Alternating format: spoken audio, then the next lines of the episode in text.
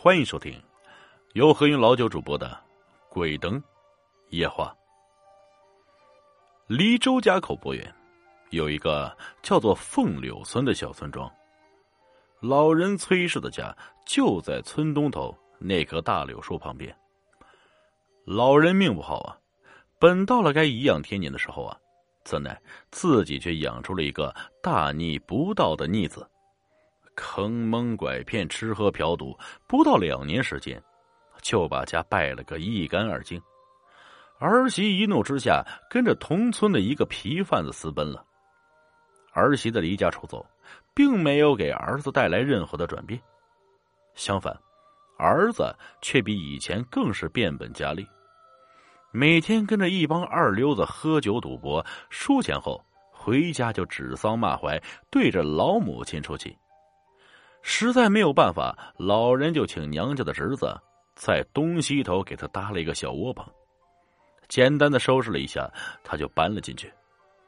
窝棚紧挨着大路，天气好的时候啊，老人就在自家的果园里摘些水果放在路边卖。虽然赚不了多少钱，但维持个生活还是绰绰有余的。十月的一天。虽然已经入了秋，但天气还是一如既往的炎热。正赶上中午时分，路上过往的车辆也不多。老人看着眼前从果园里摘来的水果，心里一个劲的惆怅不已。水果已经失去原有的光泽，今天要是再没人来买的话，到明天也只有像垃圾一样的扔掉了。正当老人伤心难过的时候啊。一声刺耳的刹车声传到了他的耳中，一辆崭新的半挂货车停在了老人的面前。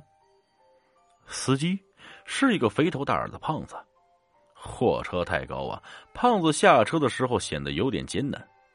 一番折腾之后，司机来到了老人的窝棚前，一屁股坐在长凳上，右手哆哆嗦嗦的从上衣的口袋里掏出一支烟，点了几次。也没点着。看到这个人的举动如此的古怪，崔氏踩着一双小脚来到他的身旁，随手搬了一个小板凳坐了下来。孩子呀，你这是咋了呀？胖司机抬头看了老太一眼，并没有吱声，轻轻叹了一口气，撩起自己的衣角，在他那肥胖的脸上不停的擦着汗。过了一会儿。他用一双红肿的眼睛盯着老人，那眼神仿佛充满着诉求。老人家，您老岁数大，见的事情多啊，我想请教你个问题啊。啥东西呀？你说吧，不知道我这个老婆子能不能帮你？哎，大娘，是这样的，哎，前几年我一直给别人跑大车，多少也算是挣了点钱。就想着自己买一辆货车吧，总比跟人家打一辈子工强啊！今天是我第一次出车，可一路上，哎呀，就是感觉着不对劲儿啊！挡风玻璃前总像是有个人影在晃荡，好像还穿着一件白色的衣服啊，一会儿出现，一会儿消失啊！说完这话，胖司机随手拿起了身边的一个桃子。也许是心里太紧张的缘故吧，竟忘了把桃子洗一下，咔嚓的咬了一口。小伙子，你这是碰到脏东西了吧？以前，俺老头子活着的时候，是俺们这一片的风水先生，好像听他讲过类似的事情。你车里有没有白色的衣服啊？老人突然问道。有有啊，有一件白色的衬衣，哎呀，是临出来的时候媳妇儿给我准备的。这次出车要好几天，留着那衣服做换洗用啊。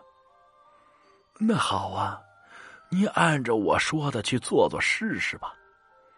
说完，老人趴在司机的耳边悄悄细语一阵：“能行吗？”听完老人的话，司机一脸的疑惑，半信半疑的问道。我也不好说，就试试吧。崔氏安慰司机说道：“哎，行，我就听您老的。”司机慌忙扔掉手中的半个桃子，大步的朝驾驶室走去，打开车门，从里面取了一件崭新的白色衬衣。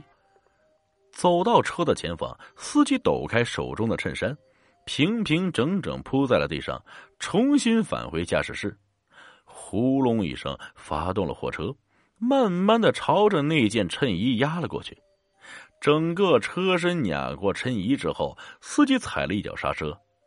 打开车门，跳了下来，返回到老太的窝棚前。从下车的动作来看，显然心里啊已经轻松了许多。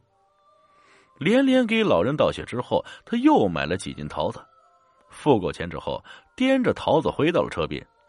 正当他弯腰想要捡那件衬衣时，崔氏大喝一声，阻止了他：“你不要命了！这件衣服……”现在就代表着一个被你压死的人，里面肯定是裹着一个亡魂。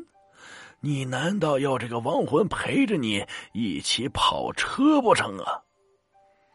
听到老人的话，司机吓得是赶紧住了手，正想张口想要问什么时，老人又开口说话了：“你赶紧走吧，太阳一落山呀，衣服里的魂儿就会消失了。”不过现在可千万碰不得，谁碰谁倒霉呀！说到这话的时候啊，老人一脸的严肃，胖司机再也不敢多事了，我跳上货车，一踩油门，消失在了崔氏的眼前。司机离开不多久啊，从路南边晃晃悠悠过来一个人，崔氏一眼就认出来那是自己的儿子。从走路的姿势来看，估计又是在哪里喝多了。崔氏轻轻叹了一口气，他知道啊，儿子又是来找自己要钱来了。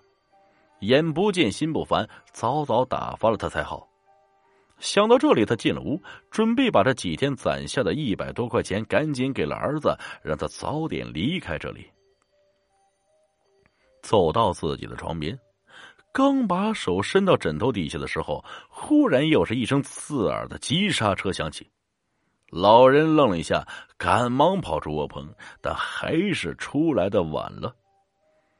离他大概三十米远的地方，静静的躺着一个人，嘴里还在咕咕的冒血，人已经没有了气息。正是崔氏的儿子，手里啊。还拽着刚刚那位司机留下的白衬衫。本集故事啊，播讲完了，感谢各位听众的收听，我们下集再见。